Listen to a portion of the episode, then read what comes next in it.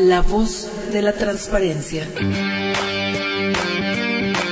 Un espacio producido por el Instituto Zacatecano de Transparencia, Acceso a la Información y Protección de Datos Personales, para dar a conocer y promover la cultura de la transparencia, la rendición de cuentas y el derecho a la información donde nuestra principal herramienta será la información pública y la protección de los datos personales.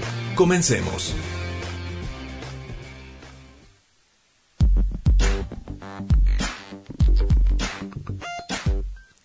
Buenas tardes a todos quienes nos escuchan. El día de hoy iniciamos con la séptima emisión de La Voz de la Transparencia en este 7 de marzo que está edición está precisamente enfocada en el Día Internacional de la Conmemoración del Día de la Mujer. El día de hoy le tenemos diferente información en esta materia y antes de nada platicarle que puede estar en contacto con este programa o bien con el Instituto Zacatecano de Transparencia, Acceso a la Información y Protección de Datos Personales a través de Twitter arroba isai-sac, asimismo en Facebook Isai Zacatecas. Y no se olvide de visitar www.isai.org.mx en donde usted se puede enterar de todas y cada una de las actividades que lleva a cabo este instituto de la transparencia y de datos personales.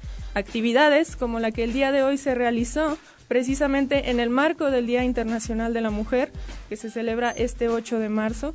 Tuvimos el conversatorio denominado El reto de ser mujer, en donde tuvimos la participación de mujeres del gremio periodístico, académico, cultural, así como una mujer muy destacada en materia de historia. Este evento fue encabezado por la comisionada presidenta del ISAI, la licenciada Fabiola Torres Rodríguez, quien, bueno, estuvo a cargo de la bienvenida a los trabajos y ella resaltó en su discurso la importancia histórica de esta conmemoración. Asimismo, expuso la importancia de las redes de apoyo entre mujeres al emitir su mensaje, destacó que en todos los cambios de la sociedad mundial, las mujeres han tenido un papel determinante, ya que siempre hemos trabajado y luchado, así como generado un gran equilibrio entre nuestra vida personal y siempre apoyándonos unas a otras. Por su parte, la historiadora Mercedes de Vega Armijo, al participar, reflexionó en torno al aprovechamiento de los obstáculos que ha enfrentado la mujer para convertirlos en un punto de partida hacia un mejor desarrollo personal. Destacó que el reto de las mujeres hoy en día es atrevernos a esculpirnos a nosotras mismas, a ser quien nosotras queramos ser, y vivimos en una lucha permanente entre lo que nos fija en un ambiente cultural, político, familiar, social y una tendencia a la transformación. En tanto, la empresaria Irma Valerio Quintero, quien además es fundadora de Galerías Irma Valerio, expuso la importancia de que en un ejercicio de sororidad se impulse a toda mujer que desee incursionar en cualquier área. Mencionó que ese empoderamiento de las mujeres depende de nosotras mismas, a través de nuestro conocimiento de nuestra superación y generosidad, así como de ir en ayuda y motivación de otras mujeres. Por su parte, estuvo presente también la periodista Irma Mejía Martínez, quien habló sobre la diferencia que marca tender una red de apoyo a todas las mujeres a fin de ayudar al alcance de sus objetivos tanto personales como profesionales. Ella destacó que para poder salir adelante es importante tener una red de apoyo, pues la mejor manera de romper paradigmas es acercarse unas con otras y no ver a los hombres como un gran enemigo, sino con sabiduría adentrarse en temas que pueden ser prohibidos para las mujeres. Finalmente, también estuvo presente la directora de la Universidad Autónoma de Durango Campus Zacatecas, la licenciada Mónica Ley García Flores, quien señaló que la lucha por la igualdad no constituye una confrontación entre géneros, sino una búsqueda de equidad que a la fecha aún continúa. Destacó que hay mujeres que no tienen las mismas condiciones de crecimiento, lo cual conmueve que en este tiempo se continúe en, en la lucha por la igualdad por la igualdad y que por cada mujer exitosa, sin embargo, hay una mujer que está en una tremenda desigualdad. Las ponentes de este conversatorio coincidieron en la importancia de construir redes de apoyo entre mujeres para que todas puedan ejercer sus derechos, desarrollarse, crecer y tener independencia en el objetivo de empoderar a la mujer que esté bien informada es la clave. Cabe mencionar que si usted no pudo seguir en vivo este conversatorio, fue transmitido a través del canal de YouTube ISAI Zacatecas, en donde usted puede entrar para consultarlo y, por qué no, escuchar la ponencia de cada una de estas mujeres que han tenido una trayectoria ejemplar y que además sirven como impulso para el empoderamiento de otras mujeres. Y en este mismo sentido, durante la presente semana, el Instituto Zacatecano de Transparencia continuará con diferentes eventos.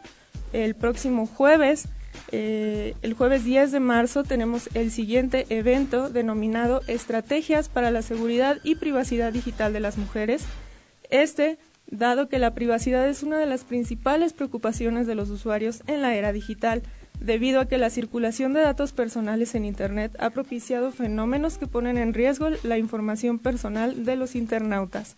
En este eh, contexto, la tecnología se ha convertido paulatinamente en un medio más para el ataque constante al público femenino, ya que millones de mujeres sufren diariamente el asedio en los medios digitales.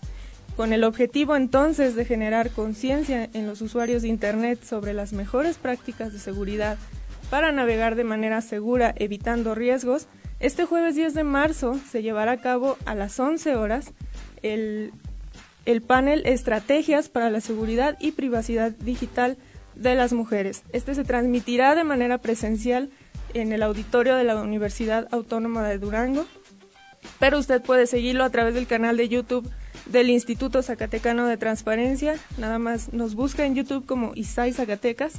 Y está dirigido tanto a estudiantes, unidades de transparencia, oficiales de protección de datos personales, servidores públicos y público en general. Déjeme contarle que vamos a contar con la participación de diferentes exponentes que son expertos en la materia, como lo es eh, un integrante de la Policía Cibernética de la Policía Estatal que nos va a hablar sobre sexting y sextorsión. Asimismo, contaremos con la presencia de una integrante de la Guardia Nacional para hablarnos sobre privacidad digital y sobre la red eh, nos hablará una integrante de una asociación civil denominada Cultivando Género. Todo esto en el marco del Día Internacional de la Mujer. Y bueno, precisamente también para hablar sobre ello, ya está aquí con nosotros nuestra invitada especial del día de hoy, la licenciada Fabiola Torres Rodríguez, presidenta del ISAI. Comisionada, un gusto tenerla aquí. Carlita, muy buenas tardes, un gusto estar aquí como siempre y Gracias a todos los que nos escuchan. Muchas gracias por visitarnos. Sabemos que es una semana de mucho trabajo en el Instituto Zacatecano de Transparencia y es que además de estar atendiendo cada uno de los temas de los ciudadanos, del acceso a la información, de los datos personales, pues hay que atender estos temas que vienen en la agenda de todos los institutos, comisionada. Así es, Carlita. Bueno, efectivamente, esta semana no solo nosotros, sino muchísimas instituciones privadas y públicas van a, ser, van a tener eventos conmemorativos con la celebración del Día Internacional de la Mujer, que dijimos no es tanto para festejar, es para conmemorar y hacer un recordatorio de que eh, las mujeres debemos unirnos, de visualizarnos y trabajar siempre con respeto a los derechos humanos. Y esto que usted menciona es muy importante porque todavía es necesario que reforcemos esa cultura de saber que no es un día festivo, sino que en sus orígenes tiene un realmente un movimiento muy fuerte y de mucho empuje de mujeres que han estado luchando desde décadas atrás para conseguir y conquistar cada vez más espacio en la vida pública, en sus objetivos personales. Así es, Carlita. Mira, si me permites, yo quisiera hacer un recuento, un breve recuento de la historia. A través de la historia nos ha mostrado que en los últimos 300 años, en todo el mundo, muchas mujeres fueron atacadas, ridiculizadas, despreciadas y hasta asesinadas. Todas ellas quienes lucharon por una sociedad más justa, más respetuosa de los derechos humanos y quienes crearon una nueva cultura, una ideología y una ética al respeto de la mujer. Ejemplos tenemos muchos. Te puedo hablar que, por ejemplo, en la Revolución Francesa, más de 6.000 mujeres participaron en la toma del Palacio de Versalles para reclamar libertad, igualdad y fraternidad.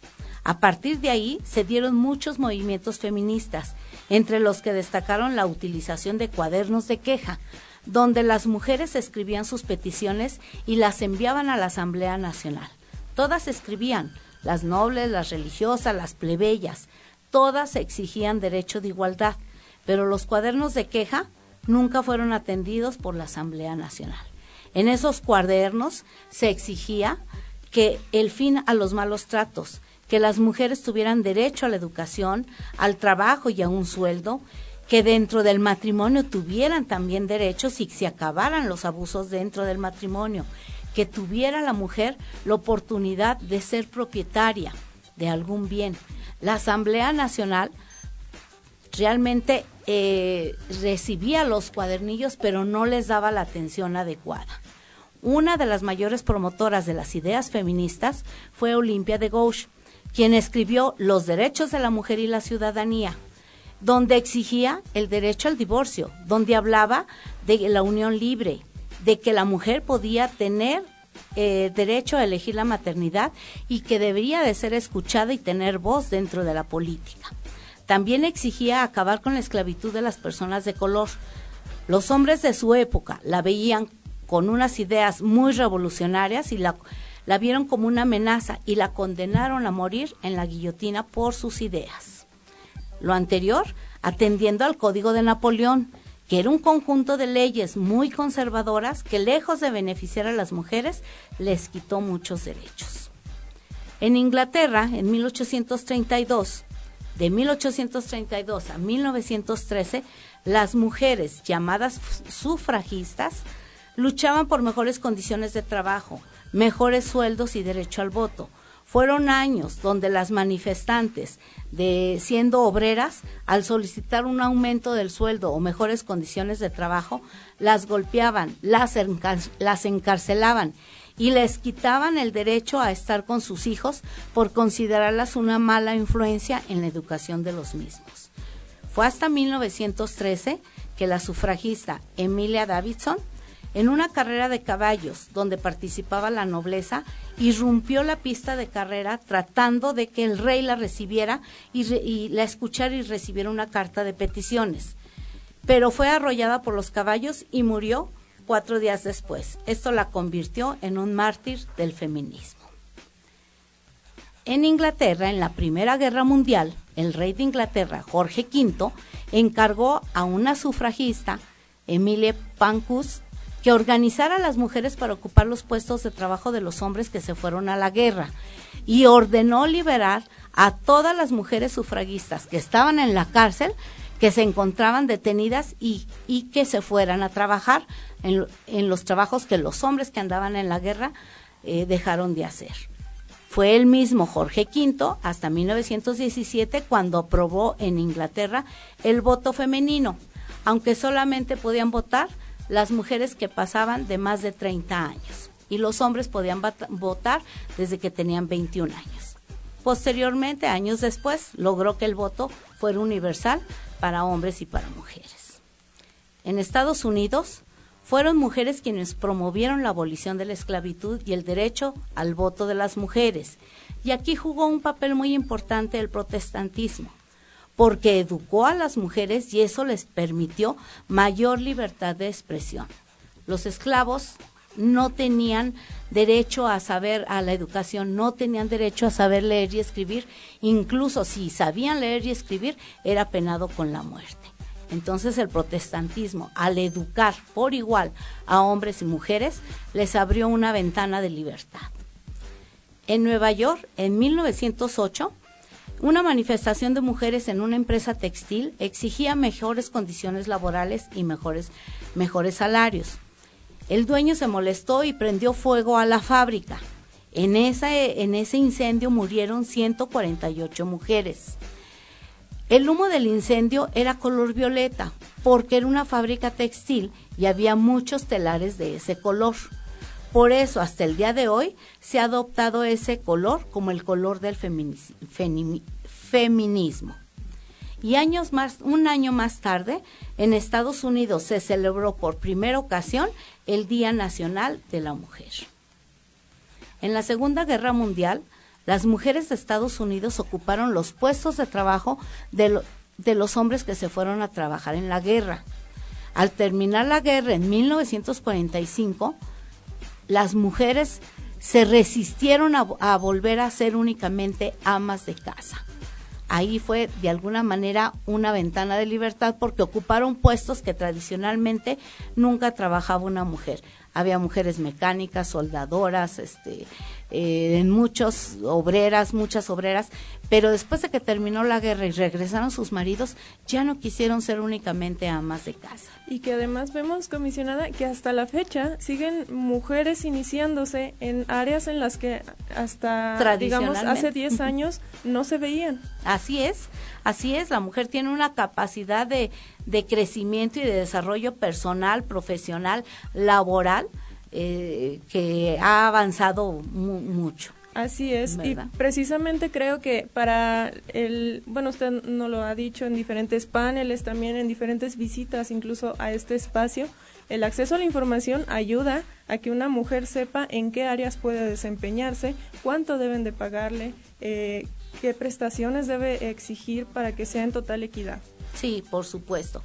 A través de la historia vemos, vemos cómo las mujeres han influido este, en Rusia en 1917 eh, hubo una gran manifestación porque las mujeres pedían pan, pan y paz.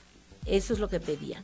En, en España, por ejemplo, en la dictadura de Franco, a pesar de que había ya mucha participación de la vida laboral, social y política en España, con la llegada de la dictadura de Franco, este, se retrajo esa a las mujeres y se les obligó a que regresaran otra vez a ser amas de casa pues muy interesante recuento histórico. Sin duda todavía hay más antecedentes y de ello seguiremos hablando. Nosotros nos vamos a un primer corte. Quédese con nosotros en La Voz de la Transparencia.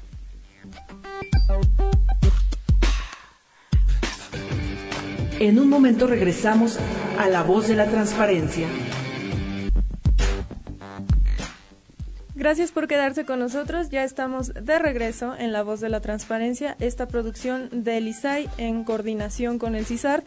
Y antes de continuar, le recuerdo que puede estar al tanto de las actividades del ISAI a través de Twitter, arroba ISAI-SAC, en Facebook, ISAI Zacatecas y en www.isai.org.mx. Nosotros continuamos platicando con la comisionada presidenta Fabiola Torres Rodríguez, quien nos está dando un panorama bastante amplio, comisionada, sobre la lucha de, histórica de las mujeres por la conquista de nuestros derechos. Sí, nos quedamos en que en España, con eh, la dictadura de Franco, eh, una vez que muere Franco, a los 16 días de, la muerte de Franco, las mujeres españolas se organizaron en las primeras jornadas de liberación de la mujer abrieron centros de trabajo, dieron capacitación, eh, se apoyaban entre mujeres y se repartían anticonceptivos.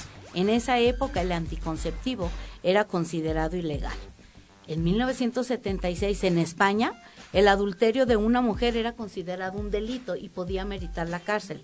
No así cuando un hombre cometía adulterio, en él no se consideraba adulterio. No había igualdad de derechos. Hubo muchos movimientos en todo el mundo. En 1970, en la India, surge, un movimiento que se llamó ecofeminismo. Este movimiento, denominado Chipko, que en lengua hindi significa abrazar un árbol, las mujeres hicieron protesta para cuidar el medio ambiente y abrazaban los árboles o se encadenaban a ellos para que el gobierno no los cortara. De igual forma, en Kenia se adoptó este movimiento y se le denominó Cinturón Verde, y fueron las mujeres quienes plantaron más de 30 millones de árboles para recuperar bosques y recursos naturales. ¿Y qué decir de lo que pasa en México? Todos sabemos que en la Revolución Mexicana las Adelitas fueron, mm, fueron parte fundamental porque estuvieron acompañando a sus esposos y cargando con sus hijos para acompañar en esa lucha social para cambiar las condiciones de vida de, de todos los mexicanos. En 1916 se realizó el primer Congreso Feminista en Yucatán, donde se reunieron más de 700 mujeres profesionistas y promotoras de los derechos de las mujeres. En 1945, la Carta de las Naciones Unidas se convirtió en el primer acuerdo internacional que establece el principio de igualdad entre mujeres y hombres. Y es hasta 1953 cuando aquí en México se logra el sufragio femenino, así como el derecho a la patria potestad de los hijos y el derecho al patrimonio, logros que se obtuvieron durante la presidencia de Adolfo del presidente Adolfo Ruiz Cortines. De 1960 Hasta la fecha ha habido inmensas luchas contra la desigualdad de salario, el uso de la píldora anticonceptiva, la exigencia de la creación de guarderías, el combate a la violencia, el combate al hostigamiento sexual en el trabajo, la lucha de la igualdad social y también la exigencia de participación política de las mujeres. Es hasta 1993 donde se promovió, se promovió entre los partidos políticos la participación política de las mujeres y en 1996 se recomienda a los partidos políticos a no postular más del 70% de las candidaturas en un mismo género. Eh, en 1977, la Asamblea General de la Organización de las Naciones Unidas designó oficialmente el 8 de marzo como el Día Internacional de la Mujer y cada año tiene un tema diferente. Pero volviendo a la participación política de las mujeres, las mujeres unidas podemos hacer mucho. Y eh, a nivel nacional, en el 2014 hubo un cambio a la reforma a la ley electoral donde permitía la equidad, eh, la paridad de género en las elecciones. Es decir, la lista de candidatos eh, debía de ser en igual proporción, 50% hombres y 50% mujeres. Y aquí en Zacatecas es hasta el 2017 donde se hace la reforma en la ley electoral de nuestro estado para contemplar ese 50% de participación política de las mujeres. Conmemorar el Día Internacional de las Mujeres implica que todos visualicemos que siempre históricamente ha habido una lucha, sobre todo en, en igualdad de derechos entre hombres y mujeres, una igualdad de derechos. Mucho se ha logrado, pero mucho falta todavía por avanzar. ¿Por qué? Porque seguimos viendo mucha violencia hacia las mujeres, seguimos viendo lastimosamente muchísimos feminicidios. Es doloroso ver que a una mujer como la violentan hasta el grado de quitarle la vida, como es violentada y exhibida eh, una vez que le han quitado la, la vida. Yo creo que lo que no debemos de olvidar cada que conmemoramos eh, el Día Internacional de las Mujeres es precisamente eso, que por años se ha luchado, se ha logrado mucho, pero falta mucho. Y yo que propongo que ese día nos organicemos todos, nos sumemos, formemos, no solo ese día, todos los días del año, que formemos redes de apoyo. Nosotros las mujeres debemos de ser, de aplicar mucho la sororidad. ¿Qué es la sororidad? la empatía, el apoyo, la amistad, apoyo mutuo hacia una vida libre de, violencia, apoyo mutuo para que haya igualdad de derechos, apoyo a las mujeres cuando vemos que están violentadas físicamente, apoyarlas, escucharlas, apoyarlas cuando hay una violencia o un hostigamiento laboral, apoyarlas cuando ah, en su mejor desarrollo, para que tengan un mejor, desarrollo en su entorno nosotros como mujeres podemos fortalecernos. Las grandes mujeres, las grandes mujeres del mundo y las grandes mujeres del país son aquellas que comparten, que ayudan a que otras mujeres sigan adelante. Entonces yo creo que eso es lo que debemos de recordar, que entre mujeres podemos ser grandes y no es una lucha contra el varón, porque la sociedad debe de crecer en igualdad de condiciones tanto hombre como mujer. Claro, comisionada, esa es la verdadera equidad y es la verdadera búsqueda. Pues muchísimas gracias por acompañarnos en esta emisión de La Voz de la Transparencia, por hablarnos de este tema tan importante y también recordarle a quienes nos escuchan en este momento que vamos a seguir teniendo difusión de nuestros eventos en esta semana en el marco del Día Internacional de la Mujer Comisionada este jueves. Nada más quiero hacer mención. Sí, claro. Si nosotros trabajamos y tutelamos dos derechos, el derecho de acceso a la información y protección de datos personales.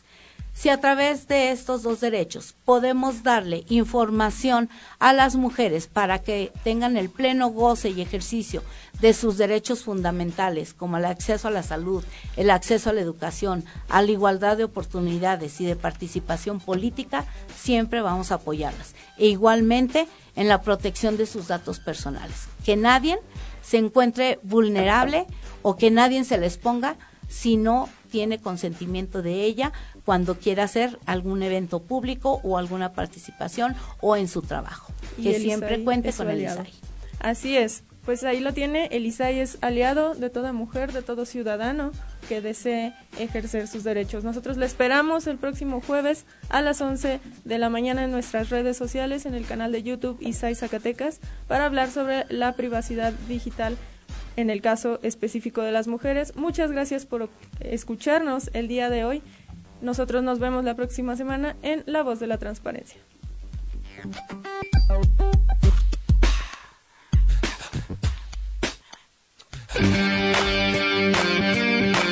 La voz de la transparencia termina su emisión de hoy.